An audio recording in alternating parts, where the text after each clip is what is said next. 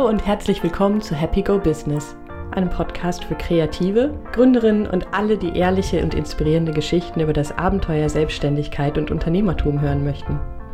Ich bin Susanne, Gründerin von Happy Go Lucky Coaching in Berlin und mein Herz schlägt für alle Themen rund um Kreativität und die Suche nach Zufriedenheit und Glücklichsein im Job, besonders für Menschen, die vielfältige Interesse haben und große Träume.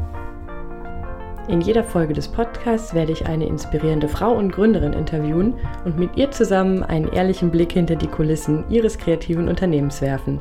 Mir geht es darum, Geschichten und Erfahrungen zu teilen, Mut und Anstöße zu geben und zu zeigen, dass Ängste und Zweifel genauso dazu gehören wie die schönen Seiten der Selbstständigkeit.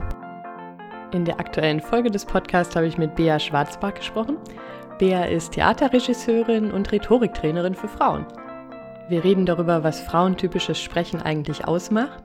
Und es geht auch viel um ihren eigenen Weg, wie sie eigentlich dazu gekommen ist, von der Regie hin zum Thema Rhetorik, wie der Prozess ausgesehen hat für sie, dass sie überhaupt irgendwann so klar sagen konnte, ja, mich interessiert besonders dieses Thema, was macht frauentypisches Sprechen aus und wie kann ich andere Frauen dabei unterstützen, sich selbstbewusster und überzeugender auf einer Bühne und bei öffentlichem Reden zu präsentieren.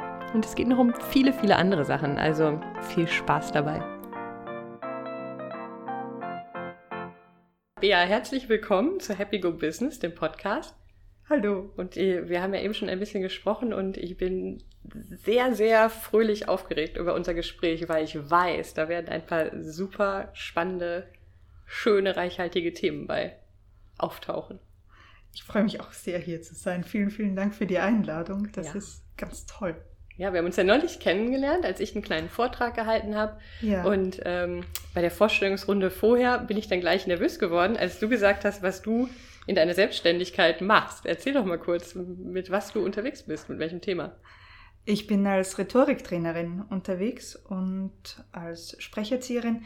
Das heißt, ich unterrichte Rhetorik, das heißt alles, was sich darauf bezieht, wie halte ich einen Vortrag, wie präsentiere ich, wie setze ich Stimme und Körperausdruck äh, gut ein, wie mache ich meine Kompetenz beim Sprechen deutlich. Mhm. Das sind die Themen, mit denen ich mich beschäftige und ich mache das vor allem angewandt auf Frauen, frauentypisches Sprechen. Also schaue, wie ich gerade Frauen im beruflichen Kontext und im Business-Kontext unterstützen kann, sich sprechend so gut wie möglich auszudrücken. Ein schönes Thema. Wie bist du dazu gekommen? Ich bin dazu gekommen, weil ich glaube, der Weg dahin schon immer relativ klar war. Ich musste ihn nur erst finden. Ich komme ursprünglich vom Theater und habe da als Regisseurin gearbeitet, viele Jahre. Und habe dann schon in meinen ersten Berufsjahren mir immer gedacht, ach, ich brauche noch was anderes. Und ich wollte mich unbedingt weiterbilden und bin dann auf einen ganz tollen Masterstudiengang aufmerksam geworden in Regensburg, an der Uni Regensburg und habe den dann gemacht, zwei Jahre. Und das war mündliche Kommunikation und Rhetorik. Ah. Und das fügte sich dann sehr gut zu der Regie zusammen, wo es ja auch darum geht, Leute auf der Bühne so stark wie möglich zu machen. Mhm. Und rauszuholen, was sie können, was sie zeigen wollen, was sie erzählen wollen. Mündliche Kommunikation und Rhetorik arbeitet mit ähnlichen Themen wie das Regiehandwerk, nur halt für den Präsentationskontext, für berufliche Kommunikation. Und das habe ich dann zusammengefügt. Mhm, also es, ja, es geht ja auch um Menschen, die auf einer Art Bühne stehen. Das heißt, man ja, genau. steht vorne, mhm. man hat ein Publikum vor sich und man präsentiert eine Geschichte. Genau. Nur ist es keine fiktive Geschichte, sondern es ist oft die Geschichte der eigenen Arbeit oder eines Projektes, was man präsentiert genau. oder repräsentiert. Und ja. wenn man selbstständig ist, dann ist es ja auch die eigene Geschichte ganz oft, die man präsentiert, wenn man da vorne steht. Oder die eigenen Überzeugungen, die eigenen Ideen. Ja, Genau. So in der Art, oder? Ja, auf jeden Fall. Im Endeffekt geht es immer darum, eine Geschichte zu erzählen. Also egal in welchem Kontext auf mhm. der Bühne, eben wie du sagst, eine fiktive Geschichte, eine Geschichte, die wir uns von jemand anderem aneignen und dann schauen, wo ist die eigene Perspektive darauf. Und bei sonst jeglichem Sprechen geht es immer darum, wie drücke ich mich aus, wie werde ich möglichst gut verstanden, wie kriege ich so genau wie möglich rüber, was mich bewegt. Mhm. Und das kann eben dann auch eine sehr persönliche Geschichte sein oder die trockensten Zahlen, Daten und Fakten so spannend wie möglich präsentiert. Auch darüber lassen sich Geschichten erzählen. Mhm. Und was erlebst du so in dem, wenn du in dem Bereich arbeitest und gerade Frauen dabei unterstützt, sich besser zu präsentieren oder ja einen klareren, selbstbewussteren Auftritt auch hinzulegen? Habe ich das richtig? Ja, auf jeden Fall. Sehr gut zusammengefasst. Da erlebe ich ganz oft, dass da auf der einen Seite ein wahnsinniger Perfektionsanspruch da ist, demgegenüber, wie, wie muss ich mich ausdrücken und wie komme ich richtig rüber. Manchmal sehr viel Angst auch und gleichzeitig oft ganz viel Können und ganz viel Wissen auch schon über, über die Themen, ähm, die die Frauen bearbeiten.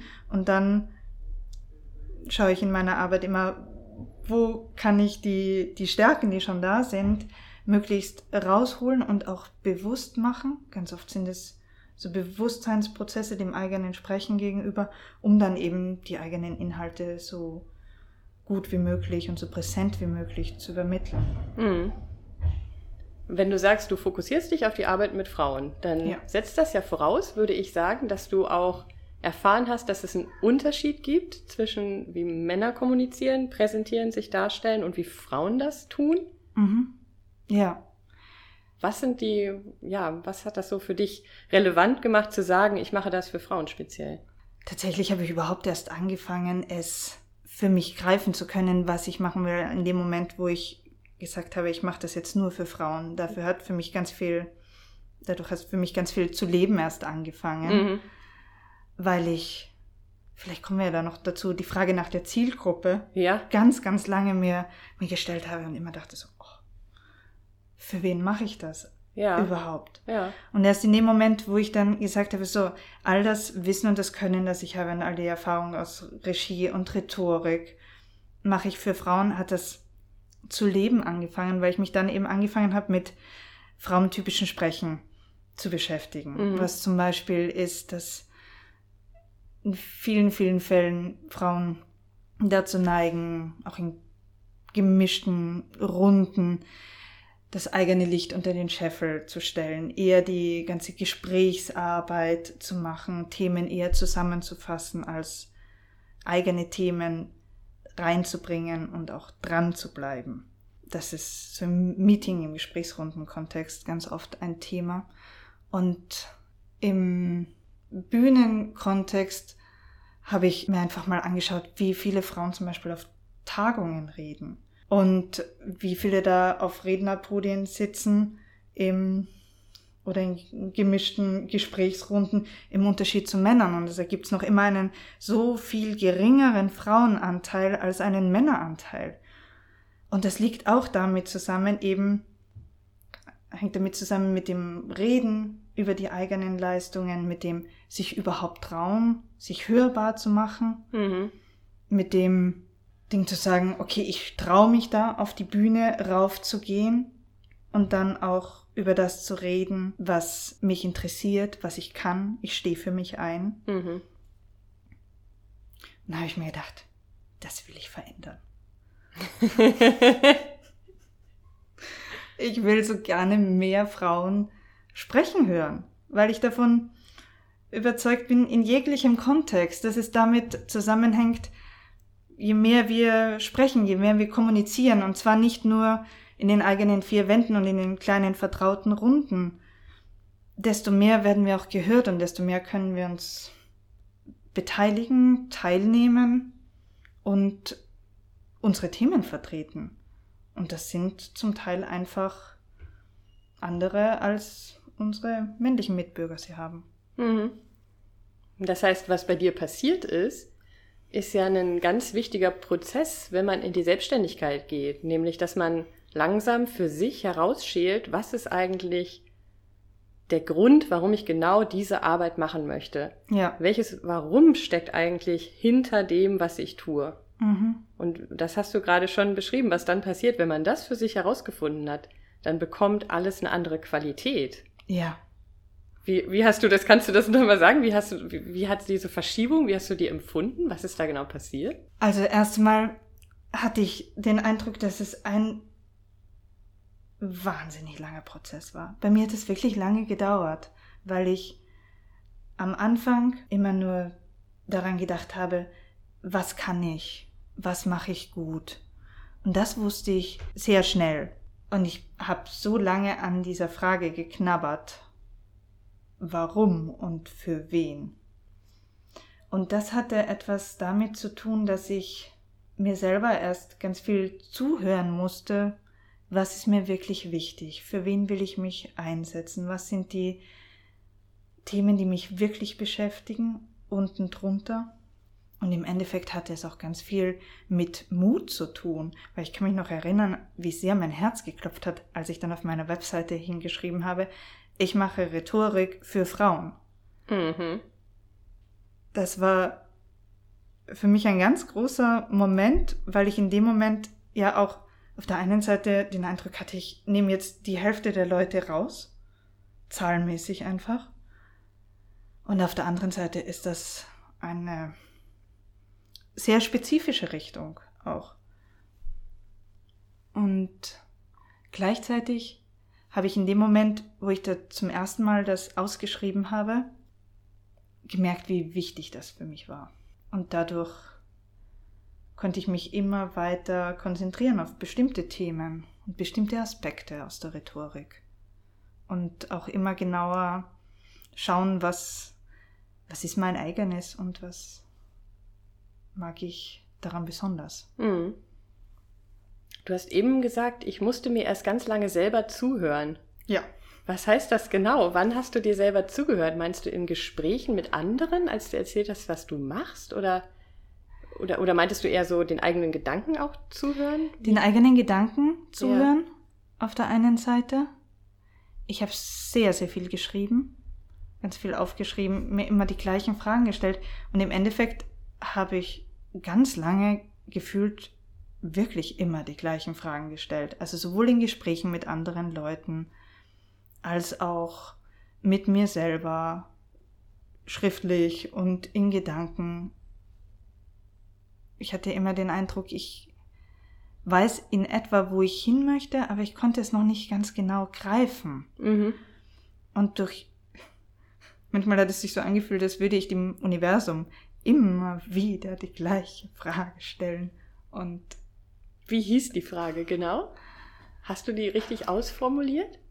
Das waren schon die Frage für Fragen, für wen will ich das machen? Für wen will ich arbeiten? Und warum will ich das machen? Mhm. Und ich und ich konnte ganz lange dieses bei dem Warum kamen ganz lange andere Sachen als etwas, was mich in Bewegung gesetzt hat. Da kamen zum Beispiel zuerst so Sachen wie, ich möchte nicht so abhängig sein von, von anderen Leuten, die mir Jobs geben oder die mir nicht Jobs geben. Was ja im Theaterbereich, aus dem ich komme, ein sehr großes Thema ist, wo dir einfach die Intendanten, weniger Intendantinnen, die Jobs geben. Mhm. Und das sind nicht die Leute, die direkt von der Arbeit, die ich dort mache, profitieren, sondern das ist die Ebene drüber. Und von denen wollte ich nicht mehr abhängig sein. Das mhm. heißt, ich habe gesucht nach einem anderen Standbein.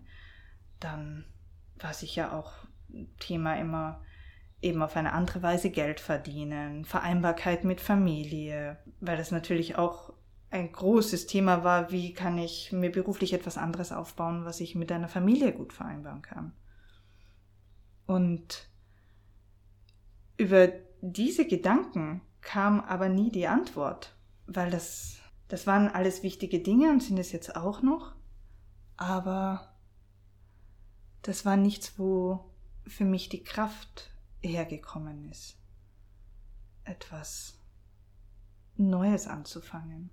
Ich glaube, was du beschreibst, ist passiert ganz häufig. Und ich habe schon während unseres Gesprächs, ich habe so eine Gänsehaut nach der anderen, weil ich die ganze Zeit das Gefühl habe, du sagst so viele Sachen, die so wichtig sind. Und du beschreibst Erfahrungen, die, glaube ich, ganz viele gerade Frauen machen, die in die Selbstständigkeit gehen. Mhm.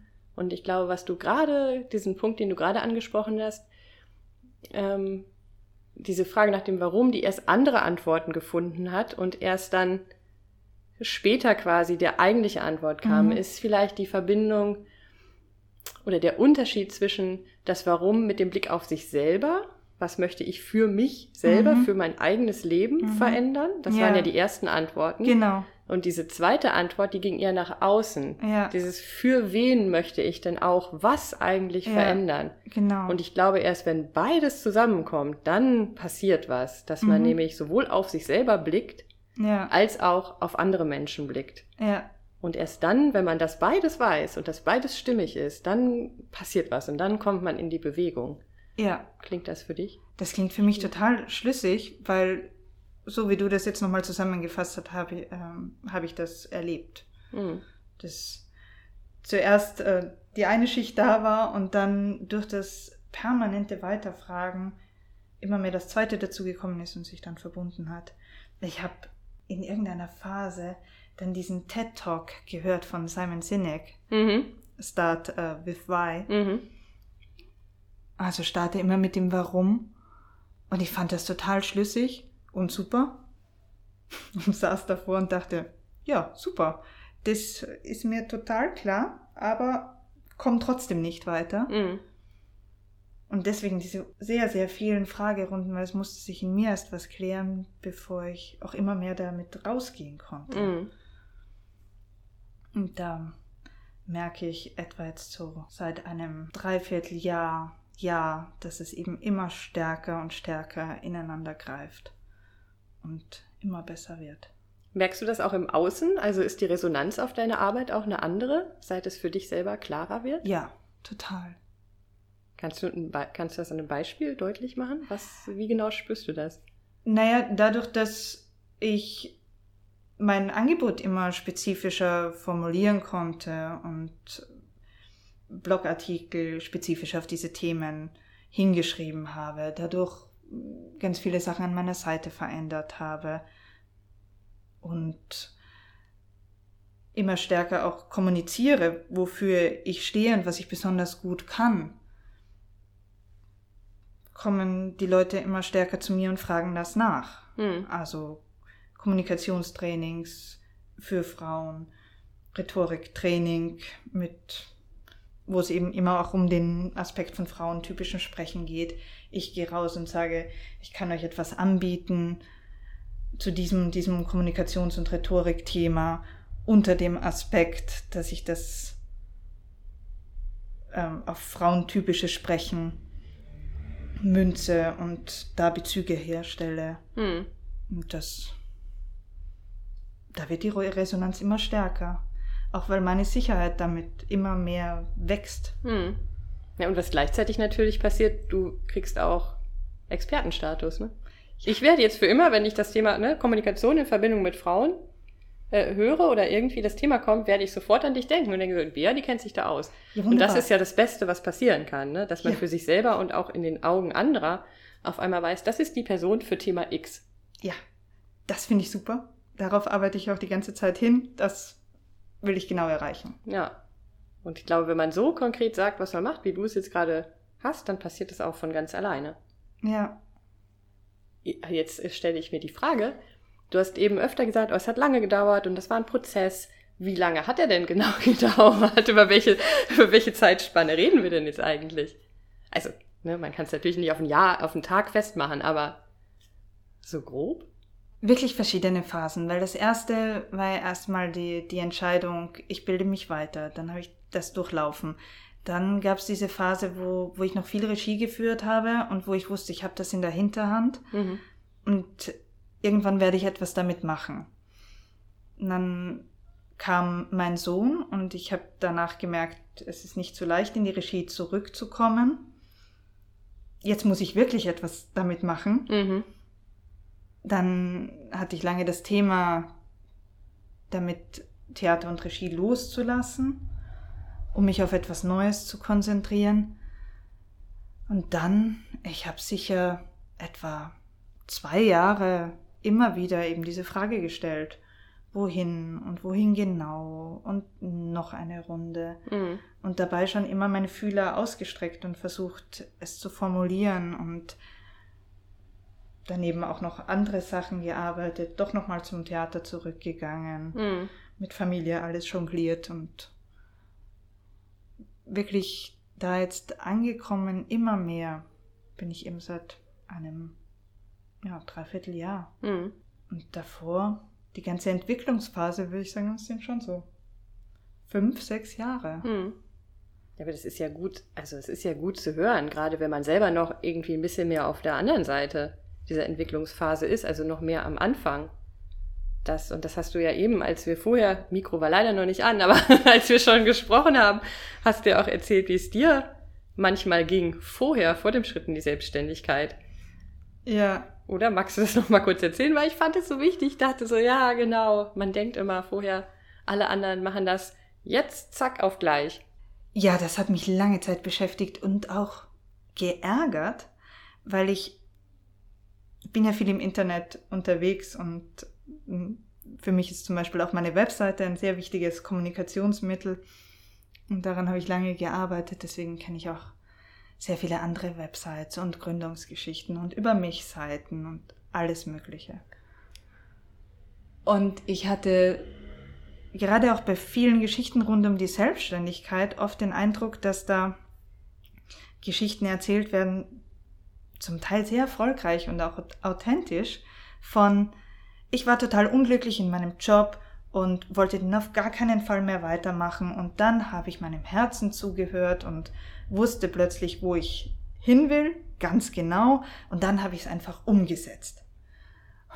Und in dieser Erzählung klingen diese Geschichten wie eine Entwicklung von, ja, anderthalb Jahren. Und dann in das nächste rein und dann läuft super. Und ich saß immer davor und war total panisch, weil ich dachte, Gott, bei mir dauert das ewig. Ich brauche so lange. Und es ist war ganz oft der Gedanke auch, was mache ich falsch? Was mache ich falsch? Ich wollte gerade sagen, ja, genau.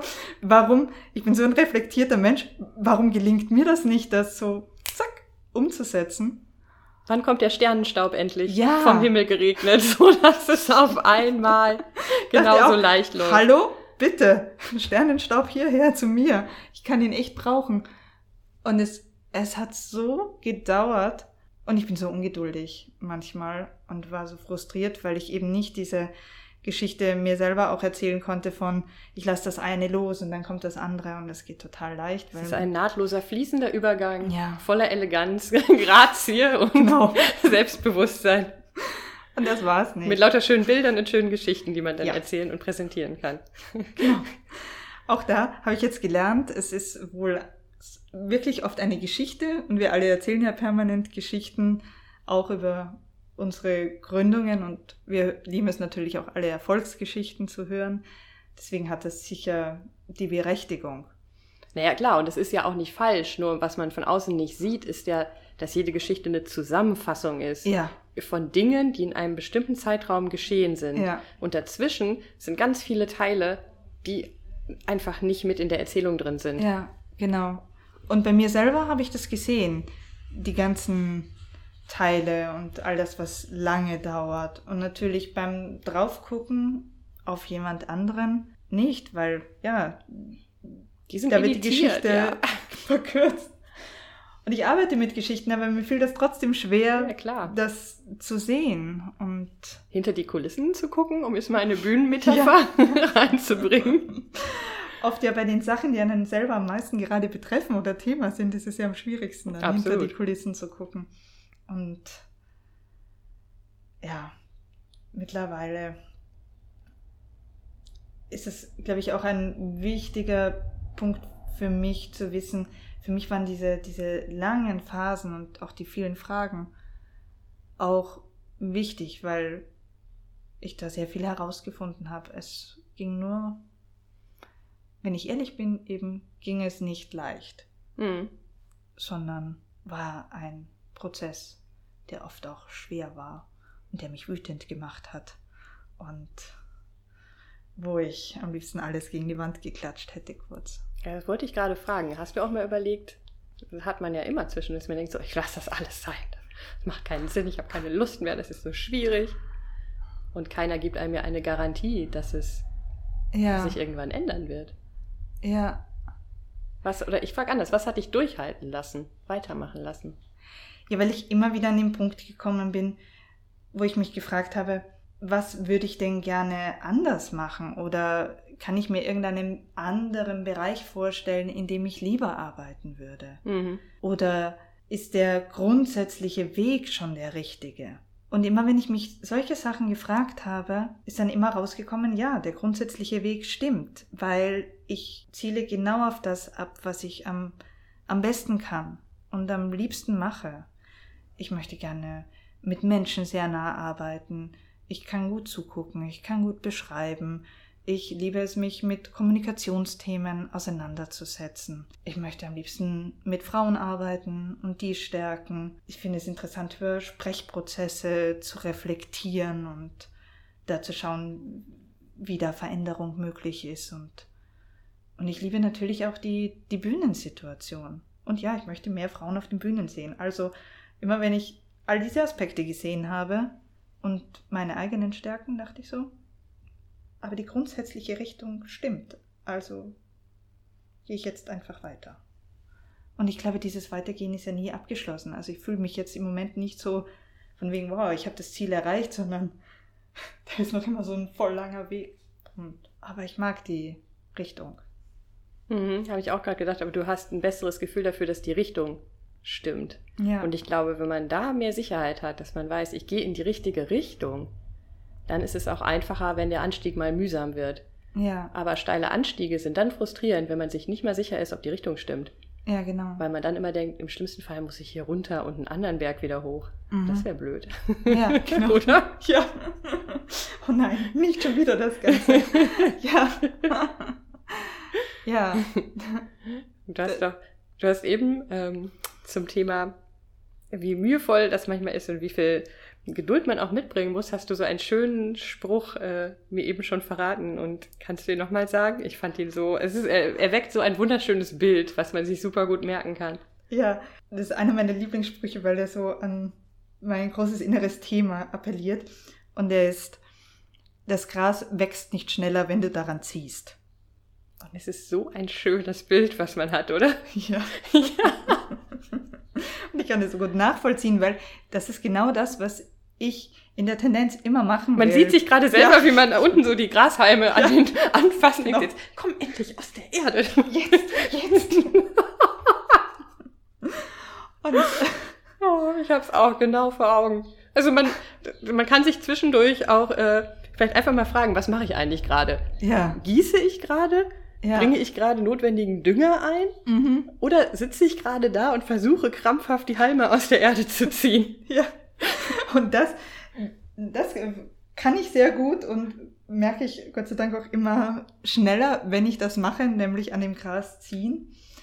Ein, ein Pendant-Spruch dazu, der mir auch gut gefällt, ist, den habe ich mal von einer anderen Trainerin gehört, die hat gesagt, säen also die Saat in den Boden setzen, loslassen und ernten.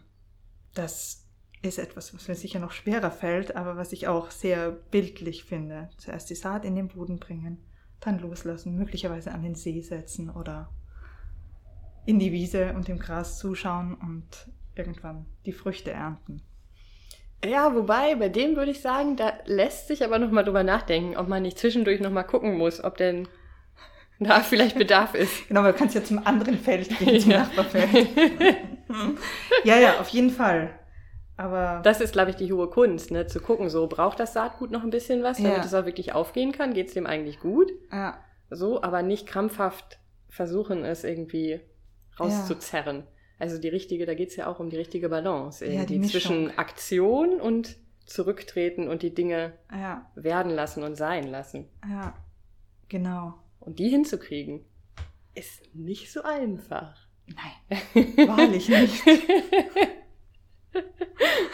ja. Und du hattest, jetzt sind wir ja gerade schon dabei, weil Dinge, die einen schön begleiten können. Du hattest noch einen anderen, ja, auch ein anderes Zitat. Da musste ich erstmal drei Minuten überlegen, bevor ich es verstanden habe. Aber als du dann ein bisschen darüber erzählt hast, eben dachte ich so, ah, das ist auch sehr schön. Ja, das ist ein Zitat, das hat mir letztens eine Freundin mitgegeben auf den Weg. Und das geht so, ich habe es ein bisschen übertragen.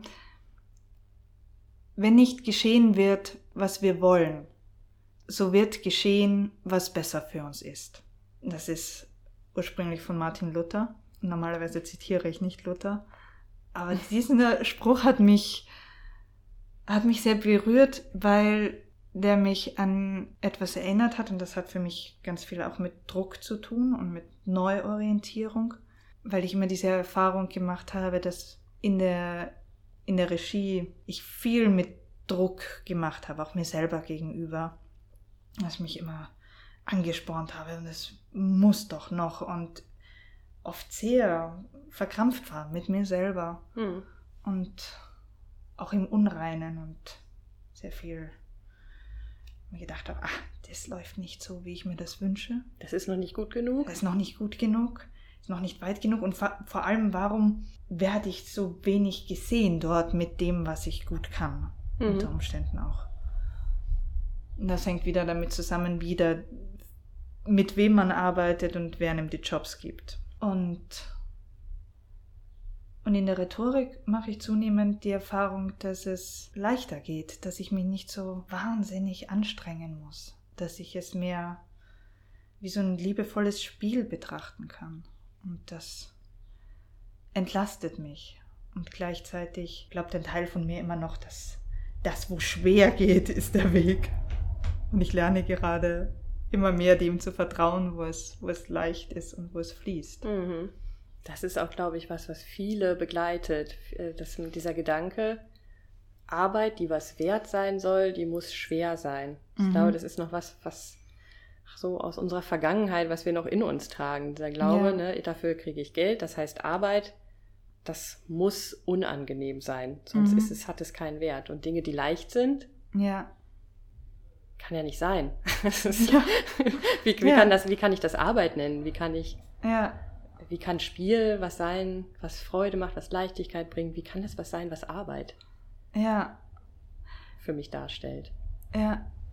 Wobei das auch in, in der Rhetorik ich da meine grundsätzliche Erfahrung gemacht habe, dass sich in dem Moment ganz vieles weiter bewegt hat, wo ich gesagt habe, ich mache jetzt einen Aspekt von diesem Businessaufbau, der mir sehr leicht fällt. Mhm und investiere da jetzt meine Zeit rein.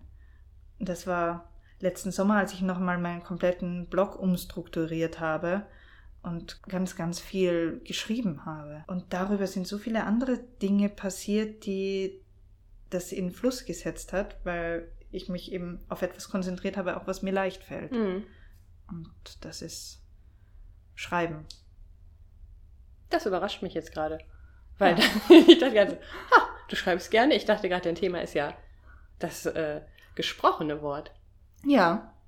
Wobei das ganz viel für mich miteinander zu tun hat. Ah, okay. Das Schreiben und das Sprechen. Weil es immer darum geht, natürlich auch Gedanken zu formulieren. Mhm.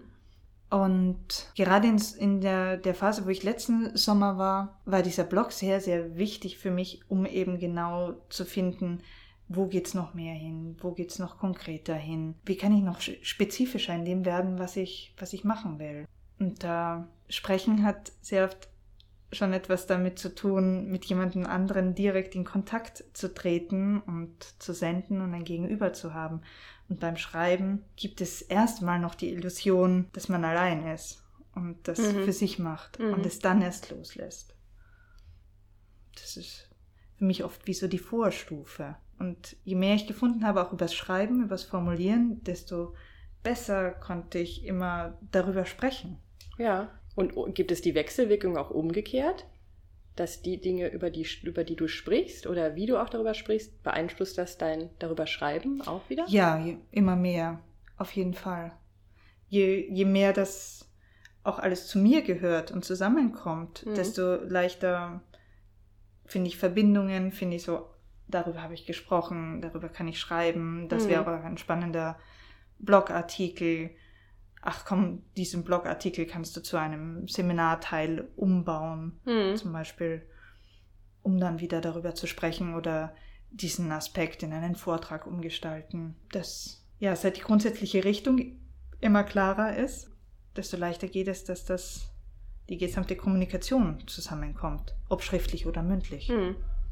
Was ich gerade dachte, ist ja interessant, weil du hast gerade ganz viel äh, schon gesagt, dem man aus meiner Sicht die Überschrift Tipps für erfolgreiches Marketing geben könnte. Aber es ging nie um das Thema Marketing. Weißt du, was ich meine? Es war, stand nie oben drüber, wie vermarkte ich denn eigentlich mein, mein Geschäft, sondern es ging um was ganz anderes. Wie schreibe, spreche, kommuniziere ich über die Themen, die mir wichtig sind und wie nutze ich all diese Kanäle auch für mich selber, um klarer zu werden in dem, was ich eigentlich mache und was Mhm. wirklich die Themen sind, um immer spezifischer zu werden. Ja, Also du hast es ja mehr aus auch einer Eigenmotivation ja, quasi gemacht, oder? Und aber gleichzeitig ist da heraus, sind da ja verschiedene Aspekte entstanden, die Ja. letztendlich dein Marketing sind, oder? ja, total. Ich komme drauf, weil es ist ja oft so ein Thema, oh, Marketing ist nicht mein Ding und das ist so schwierig und Werbung für meine eigene Sache machen ist so schrecklich. Ja, Also du hast es ja ganz anders, all diese Ja. Dinge ganz anders ausgelegt oder von einer ganz anderen Perspektive. wobei ich diesen, äh, diesen Ausspruch von mir auch gut kenne, oh Gott, Marketing ist nicht mein Ding und das ist Ja, also total schwierig. Wahrscheinlich, Hilfe, sobald du es nur so nennst, ne? Genau, ich kenne ich total gut. Nimm das Wort weg. Ja. Du machst all die Dinge nur mit einem ganz anderen äh, Genau, Hintergrund. und ich glaube aber der, der grundsätzliche Unterschied, oder auch in meinem Kopf ist es oft so, Marketing ist etwas, das mache ich dann punktuell. Ich muss jetzt Marketing machen. Mhm. Und dann muss ich diese Zaubermaßnahme offensichtlich im Betrieb nehmen, die mir dann neue Kundinnen bringt, die die nächsten guten Aufträge verschafft oder mich in die Richtung noch mehr leitet, wo das große Geld liegt. Was weiß ich. Und das ist etwas, wo ich immer davor stand und dachte, so, und wie setze ich jetzt dieses Zauberding in Bewegung? Mhm. Keine Ahnung, es hat mich nur blockiert. Und das andere, dieses, was ich gemacht habe über ganz viel über meine Webseite, das Schreiben und noch mehr Schreiben und Formulieren, auch von mir selber, das ist wirklich dieser Prozess, der so viel Zeit gebraucht hat und deswegen auch so viel, vielfach frustrierend war, worüber wir vorher schon geredet haben. Und was sich niemals wie Marketing angefühlt hat, im Endeffekt, ja, ist es aber, glaube ich, die, die Klarheit, die dadurch gekommen ist, durch die ich jetzt rausgehen kann. Ja, im Grunde hast du genau das gemacht, du hast es nur nicht so genannt. Ja, es ist halt manchmal einfach ein so langer Prozess und keine punktuelle Maßnahme. Ja, und aber das ist es, glaube ich, auch. Also immer, wenn man aus meiner Sicht, Marketing ist alles, wenn man über sich, über, über sich, über das eigene Tun, wenn man darüber redet, wenn man anderen Menschen davon erzählt, wenn man darüber schreibt, wenn man selber für sich, ja, auch, ne, so, Ja. sobald du diesen Text nicht in dein eigenes Tagebuch schreibst und die Klappe zumachst abends und unter das Kopfkissen legst, sondern sobald du es veröffentlichst und auch nur eine andere Person es lesen kann oder hören Mhm. kann, ist es ja schon Ja. eine Marketingmaßnahme Ja. egal wie unfertig es dir selber noch erscheint. Und genau dieser Prozess ist es auch nur, wenn man es als Prozess begreift, kann es ja auch von Dauer sein. Mhm. Weil wenn man immer davor sitzt und denkt, so, jetzt muss aber diese, Jetzt muss ich mal Marketing genau, machen. jetzt muss ich mal Marketing machen. Und dann hat man was gemacht und dann wischt man sich den Schweiß von der Stirn und denkt so, Halleluja, jetzt aber erst wieder in einem Vierteljahr. genau. Weil dann, dann wird es halt auch nichts. Also, Ja. ne, und ich gestehe, mir geht's ja selber auch so. Aber das ist genau, hat genau diesen Bezug zu dem, was du eben meintest, zwischen dem, oh, ich muss das jetzt machen und es ist so schwer. Und dann versucht man nämlich genau dieses Gras aus dem Mhm. Boden zu ziehen. Ja. Im Gegensatz zu, man macht die Dinge, weil sie einem leicht fallen oder weil man sie vielleicht auch für sich selber sowieso macht. Nämlich Mhm. über Themen schreiben, die einen interessieren und damit auch rausfinden, was ist es eigentlich, Ja. wo, wohin Ja. führt dieser Artikel vielleicht auch, was für Themen tauchen dann noch auf, dann ähm, hat das ja für einen selber auch eine ganz andere Gewichtung, nämlich weniger, Ge- also weniger Gewicht, mehr Leichtigkeit. Deswegen, für mich war immer diese Webseite so sehr, sehr wichtig mit dem, mit dem Blog. Ich bin da sehr dankbar für all die Stunden, die ich mir auch zugestanden habe, an einem Artikel zu schreiben. Hm. und darüber immer genauer rauszufinden, was ich zu sagen habe. Ja, und das ist ein, es ist ein Prozess. Mhm. Da könnten wir viel mehr drüber reden. Ja, es ist ein Prozess und es ist wirklich ein Prozess. Und ich, ich finde, dass das gerade was Gründungsgeschichten angeht, noch viel mehr ins Bewusstsein gehört, dass es um Prozesse geht und dass die manchmal länger dauern. Und selbst wenn so eine Geschichte komprimiert werden kann auf die Erzählung von einem halben Jahr, dann ist da vorher die sechs Jahre davor und die zwölf Jahre davor und die 20 Jahre davor ja auch etwas passiert. Mhm. Und vielleicht an einem punktuellen Marker war dann die Entscheidung, das mache ich jetzt, aber all die Zeit davor ist auch was passiert. Deswegen, ich kann zum Beispiel für mich gar nicht so genau angeben, an Tag X habe ich gegründet und dann war es da. Weil es wirklich an ganz vielen unterschiedlichen Punkten war, wo ich gemerkt habe, ah, jetzt fängt es zu leben an. Und jetzt noch ein bisschen mehr. Und da kommt das noch dazu. Und ah, das brauche ich auch noch. Was dieses ganze Prozesshafte mhm. unterstützt. Und nicht, jetzt bin ich draußen mit dem Superangebot und dann läuft's auch. Mhm. Ja, das mag vielleicht nach außen so aussehen, aber was hinter den Kulissen ist, ist was anderes. Ne? Mhm. Und ja. Welche Frage mir noch in den Sinn gekommen ist, ist so ein bisschen das Thema des Loslassens. Und du hast ja auch schon ein bisschen was dazu gesagt von ja einer Sache, die man einfach lange schon gemacht hat, die auch Teil der eigenen Identität sind. Mhm. So, wenn man die Richtung wechselt. Es kann ja ein 180 Grad Wechsel sein. Es kann vielleicht sind es auch nur 30 Grad. Man geht in eine etwas andere Richtung. Mhm. Was ist deine Erfahrung damit? So, wie stehst du jetzt zum Thema Regie führen? Was ist aktuell dein, dein Stand dazu? Hast du das schon losgelassen oder ist das noch, ist das noch ein Thema? Ich glaube, ich habe es mehr losgelassen als in den Jahren davor, was aber gleichzeitig für mich bedeutet, wenn mich jemand fragen würde, kannst du wieder, möchtest du wieder, mir auch etwas Konkretes anbieten würde, würde ich, das weiß ich jetzt auch nach meiner letzten Inszenierungserfahrung, natürlich auch sehr viel dafür tun, dass das möglich ist. Mhm. Was ja geht, weil das immer ein begrenzter Zeitraum ist.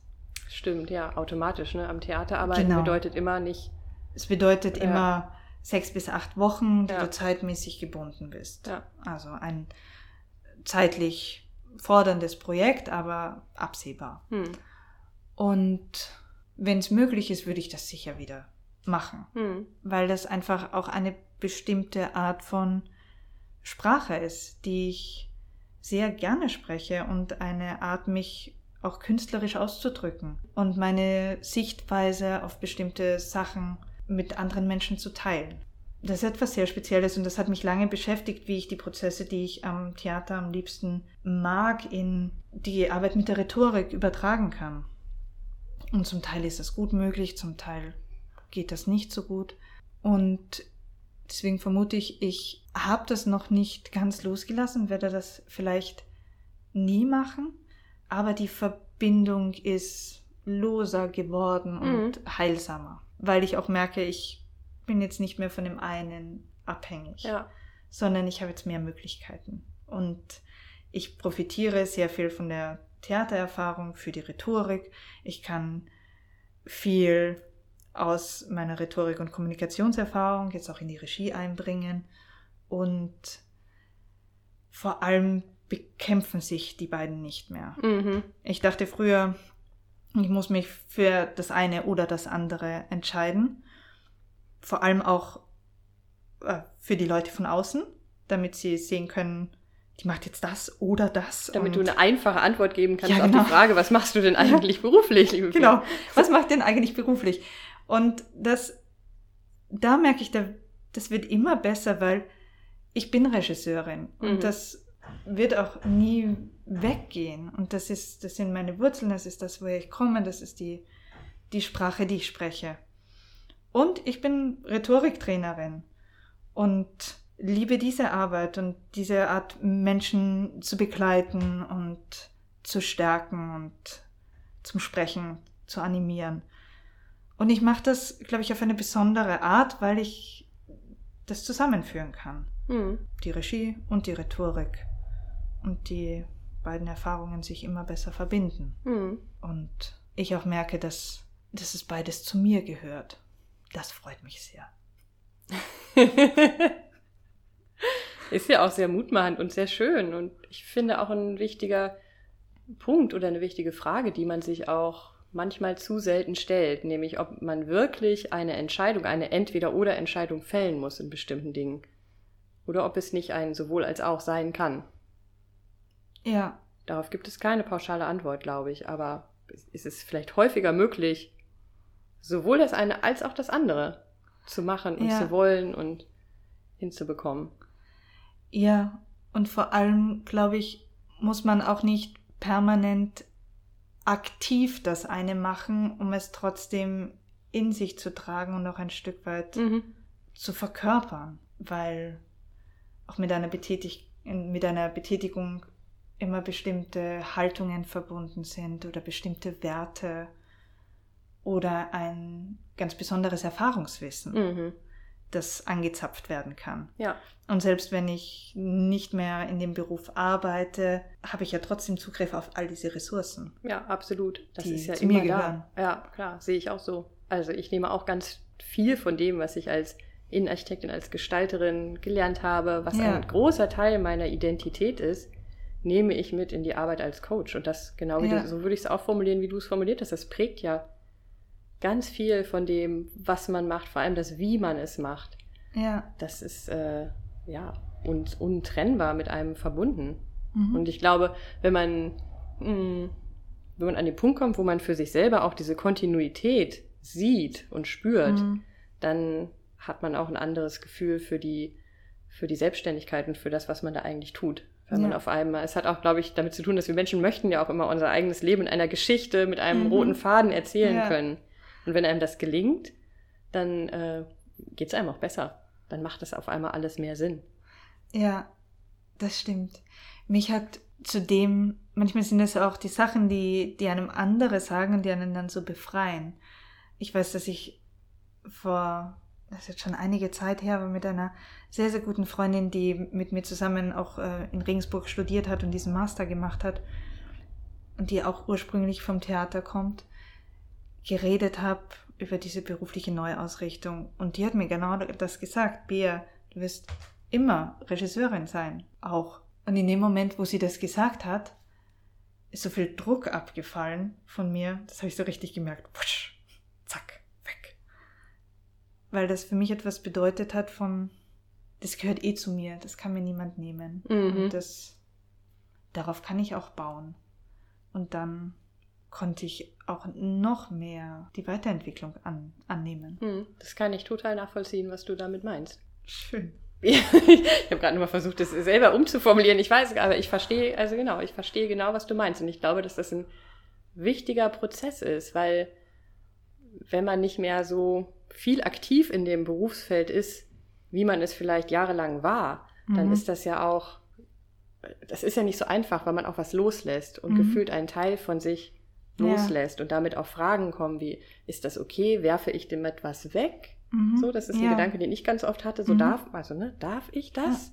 Verschwende ich da vielleicht irgendwas? Ja. Ich habe so viel Zeit und investiert in diese Dinge und jetzt auf einmal will ich das nicht mehr machen. Ist das überhaupt okay? Mhm. Und ich glaube, damit hat das was zu tun. Weil wenn Ja. dir jemand sagt, aber du bist doch das sowieso, es ist ein Teil von dir, das Ja. kann überhaupt nicht weggehen, Ja. dann, genau, dann, dann passiert, glaube ich, das, was du meinst, nämlich diese Art von Befreiung. Ach cool, wenn es mir keiner wegnehmen kann, dann ist ja super. Ja, genau. Dann einfach mal ausatmen und weitermachen. Ja, Ja. deswegen kann ich es total gut verstehen. Ich war so froh über diesen Punkt, weil das, äh, weil es eben nichts Selbstverständliches ist, weil ich immer den Eindruck habe, in unserer Gesellschaft wird viel darüber erzählt, entweder du machst das eine oder du machst das andere.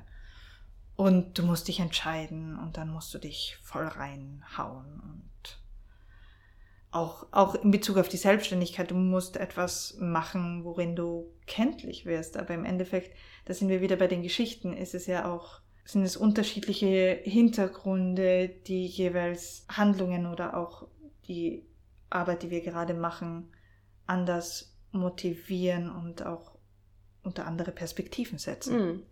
Ja, und was meine Erfahrung ist, ich arbeite ja auch viel mit Kreativen und ich glaube, gerade unter kreativen Menschen gibt es halt viele, die halt sehr breit aufgestellt sind in ihren Interessen, auch in ihrem Fachwissen.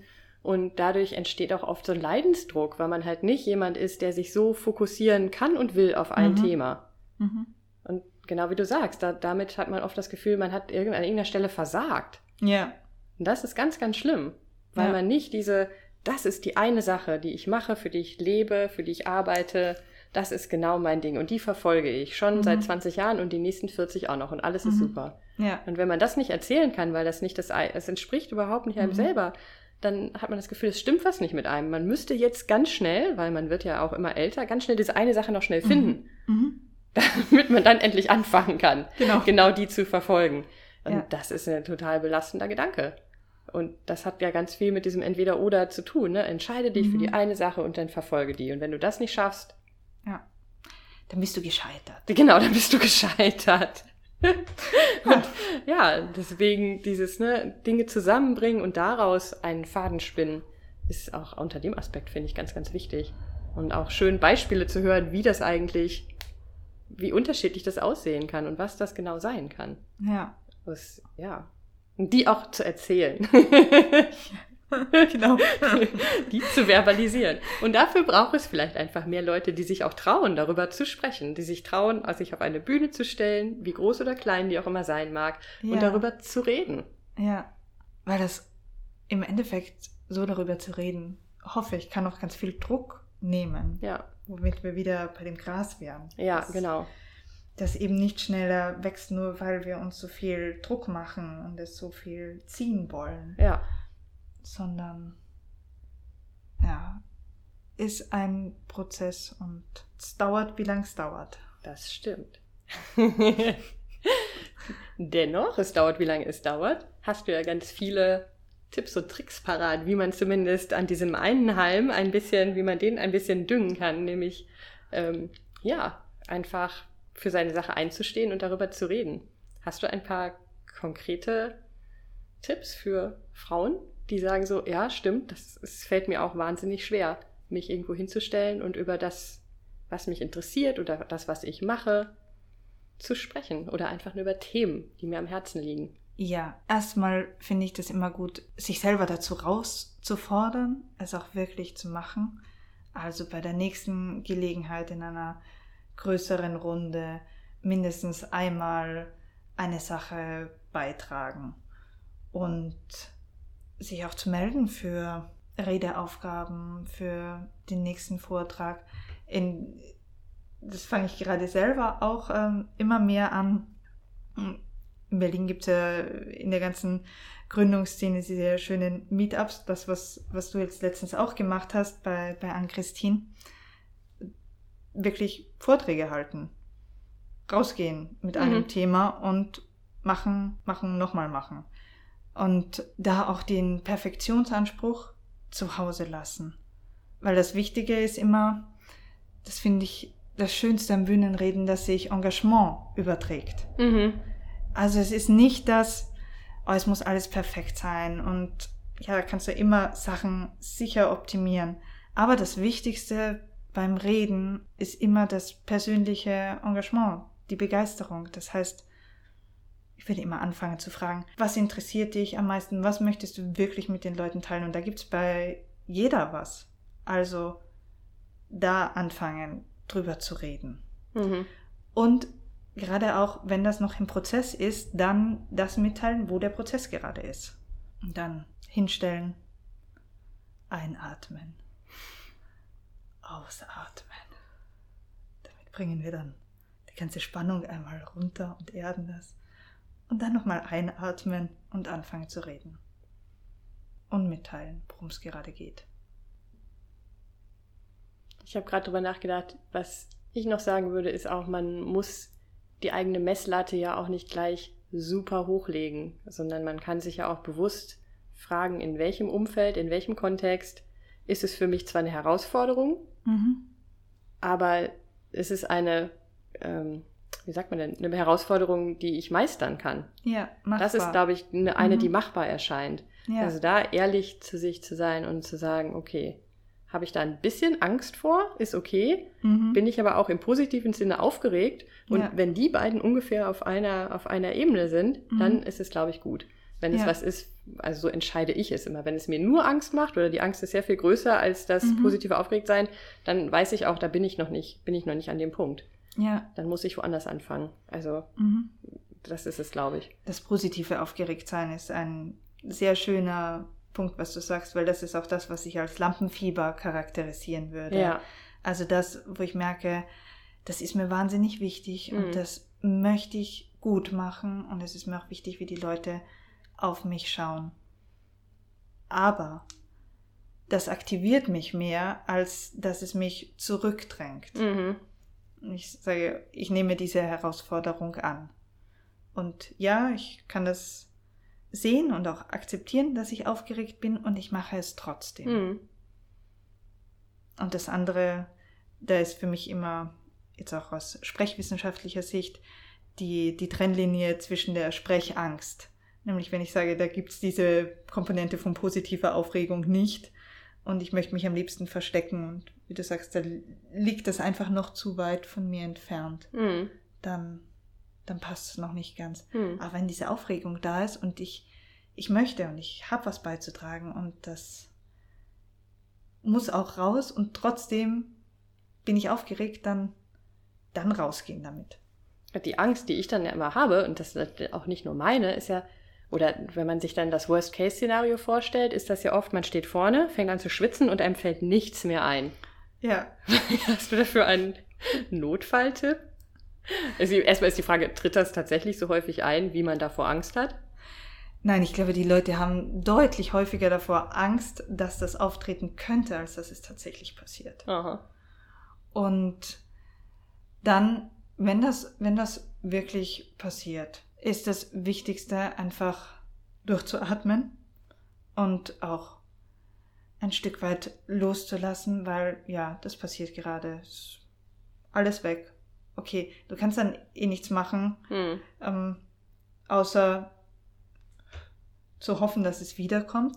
Möglicherweise hast du dir eben Notizen gemacht, so dass du auf deinen Stichwortzettel zurückgreifen kannst. Hat man sowieso, weil wenn man so viel Angst davor Ja. hat, dann bereitet man sich auch mit Zetteln vor. Eben. Macht jeder. Ja.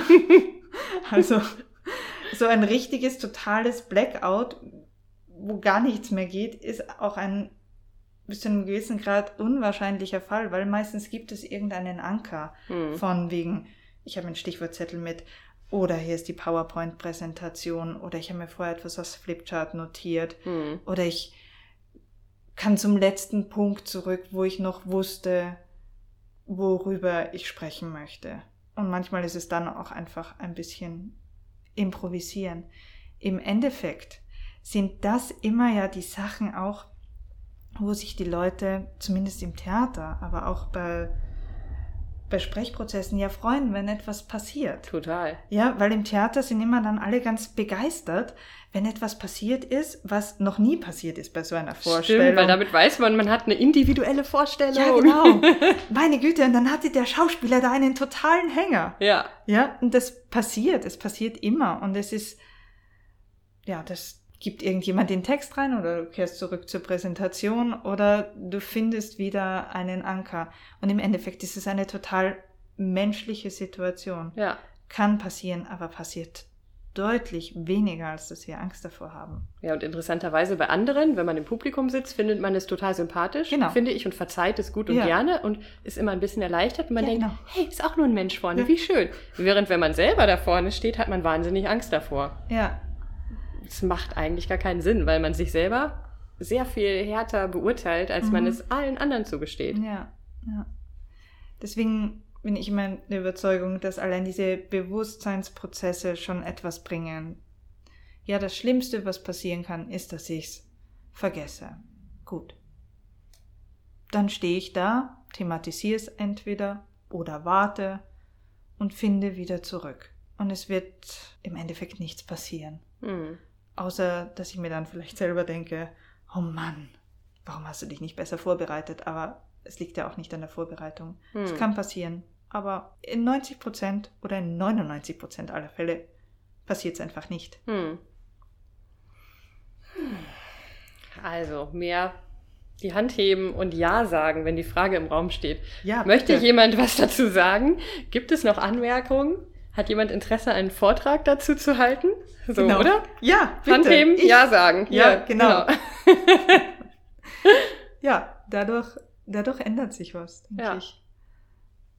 Nämlich durch das immer sichtbarer, hörbarer, wahrnehmbarer werden, wenn wir raustreten mit unseren Kompetenzen und Geschichten und Fragen und Ansätzen, Wünschen, Ideen, Wünschen, Ideen. Ja. Träumen. Egal was eigentlich, oder? Ja, Das stimmt. Wenn sie nicht hörbar werden, tut man sich selber und auch den Dingen, an die man glaubt, keinen Gefallen. mhm. Und ich, da- es ist so, ja, es ist so wichtig und genau wie du sagst, ist es, glaube ich, so, dass wenn man sich vorher oder jenseits der konkreten Situation, wo man denn aktiv werden könnte und die Hand heben könnte und sagt, ja, ich, wenn man sich da mal Gedanken darüber macht, dass man beim nächsten Mal nicht gleich davon ausgeht, dass man sich selber erstmal zurücklehnt und denkt so, nee, ich mache das sowieso nicht, kann ja jemand anders machen, ähm, dann hilft es in der Situation wirklich so mutig zu sein und zu sagen, so, ja, genau, Mhm. ich traue mich jetzt mal. Ja. Und vorher auch schon zu überlegen, in welchem Kon also was brauche ich, um mich trotzdem dabei noch sicher zu fühlen. Ne? In welchem Raum traue ich es mir jetzt schon zu mhm. und in welchem vielleicht auch noch nicht.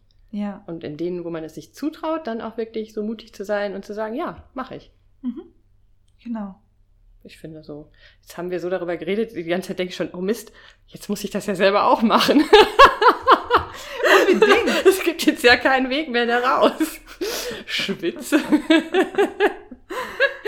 Ja, und du aber- hast es ja auch schon gemacht letztens. Ja, Ganz genau. toll. Aber auch, das war auch, das war auch genau dieser Prozess, weil ich dachte, also ich bin auch niemand, dem das leicht fällt. So. Ja. Ich weiß genau, sobald ich vor einer etwas größeren Gruppe stehe, bekomme ich auch Angst. Und ich, ne, ich denke Ja. dann immer so, oh Gott, ich stehe vorne und dann kriege ich Schnappatmung und dann kann ich nichts mehr sagen und alle sehen das. Und ähm, genau, ich habe aber auch vorher schon überlegt, dass in dem, in der Runde, in dem Kontext kann ich mir das vorstellen. Mhm. Also im Grunde genau das, was ich eben beschrieben habe. Ich habe gedacht, ich würde das gerne machen. Mhm. Und ich habe es so, ähm, bin es so angegangen, wie du eben über auch deine Blogartikel gesagt Mhm. hast. Ich habe gedacht, es gibt ein Thema, das interessiert mich gerade Ja. und ich würde das gerne für mich selber zusammen mit anderen ein bisschen näher beleuchten. Und Ja. das hat mir auch geholfen, äh, den Mut zu haben, zu sagen, okay, ich mache einen Vortrag dazu, ja. weil es anders im Kopf ist. Ich hatte nicht das Gefühl, ich muss jetzt die Expertin sein und anderen was referieren, Mhm. sondern ich erzähle meine Gedanken dazu und Mhm. gucke dann auch für mich, was kommt eigentlich da zurück und was entsteht eigentlich noch. Ja. Und das ist genau diese, ja, dieses, wie geht man eigentlich rein? Mhm. Was ist dann für einen anderen, äh, was, was es dann für einen selbst auch zu einer anderen Aufgabe macht und einfacher macht auch. Ja. Ja. Guter Ansatz. Und zu dem Lampenfieber immer wieder ist auch, das ist total normal. Das haben fast alle, die öffentlich reden. Und öffentlich ist eben auch schon eine Gruppe von vier Leuten, von acht Leuten oder vor zwölf Leuten. Hm. Sobald eine redet und ein paar andere sitzen da und hören zu, ist es eine öffentliche Redesituation. Hm. Und da haben fast alle Lampenfieber. Und das ist etwas, was mir auch, wenn ich nervös werde vom öffentlichen Sprechen, noch einmal so eine Ruhe gibt, weil ich mir denke, ha, es ist. Es sind einfach auch körperliche, gedankliche Prozesse, die ablaufen bei so einer Situation, die komplett normal sind. Mhm. Und wenn es auch normal ist, in so einer Situation, kann ich damit umgehen. Hm. Dann wird mich das nicht stoppen. Sehr schön. In dem Sinne, Hand heben, Ja sagen und losgehen, machen, reden. Ja, bitte. Prima. Bea, ganz, ganz herzlichen Dank für das Gespräch. Ich habe das Gefühl, wir könnten noch mindestens drei weitere führen zu einzelnen Themen davon. Ja. Vielleicht machen wir das auch bei Gelegenheit mal. Mhm. Aber für heute, ich finde, da war schon so, so, so viel drin. Und ja, Und danke dir für diese wunderschöne Möglichkeit und für das schöne Gespräch. Und ich freue mich sehr darauf, es dann noch zu hören. ja. Bevor ich es aber vergesse, ganz wichtig ist noch, wir haben, du hast äh, von deiner Website erzählt und von dem, was du machst. Wie kann man dich finden online? Über meine Webseite am besten. Die heißt www.beatrixschwarzbach.de. Mhm. Und ansonsten bin ich vor allem auf Pinterest aktiv. Mhm. Auch unter deinem Namen? Genau, auch unter meinem Namen, Mhm. Beatrix Schwarzbach. Und was genau bietest du gerade an? Also machst du Einzeltrainings oder du hast auch von Seminaren gesprochen. Was genau ist gerade so? Genau, ich biete an Rhetorik-Einzeltraining mhm. zu unterschiedlichen Themen, also Vorbereitung von Reden und Präsentationen, Lampenfiebertraining oder auch Training in Bezug auf Stimme und Körperausdruck. Das mache ich in Einzelsessions. Dann biete ich an, das habe ich Rhetorik-Coaching genannt. Das ist, da geht es vor allem um Bewusstwerdungsprozesse dem eigenen Sprechen gegenüber und um Strategien, wie damit anders umgegangen werden kann. Zum Beispiel, wenn ich bemerke, ich werde in Meetings total häufig unterbrochen und ich kriege meinen Punkt nicht gesagt, dann versuche ich mit meinen Klientinnen genau diese Prozesse nochmal zu analysieren und aufzuarbeiten und zu schauen, wie da andere Muster greifen können, mhm. andere Kommunikationsstrategien, die erfolgreicher sind, um eben sich durchzusetzen und anzudocken und den, die, die eigenen Inhalte gut zu positionieren. Mhm. Und was ich darüber hinaus noch mache auf freier Basis, sind offene Rhetorikseminare. Da habe ich jetzt eins, das heißt kraftvoll und überzeugend kommunizieren. Da geht es um frauentypisches Sprechen, um verständliches Sprechen und um kommunikative Herausforderungen und ich biete eins an zu souverän und sicher bei Rede und Präsentation. Da geht es um Vorbereitung auf öffentliche Sprechsituationen, um überzeugendes Reden, also auch zu schauen, für wen rede ich, wie, wie kann ich das, was ich kommunizieren will, besser auf meine Zielgruppe zuschneidern und auch um Stimme und Körperausdruck. Und jetzt im November biete ich dann auch etwas an für Lampenfieber mhm. Vorbereitung. und äh, für einen neuen Umgang mit Lampenfieber. Mhm. Da kommt dann etwas dazu.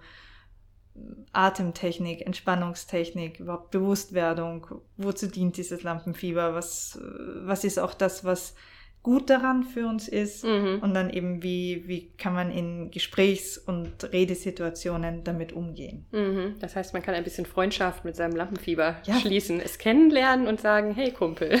Genau. Das ist auch immer ein ganz wichtiger Punkt.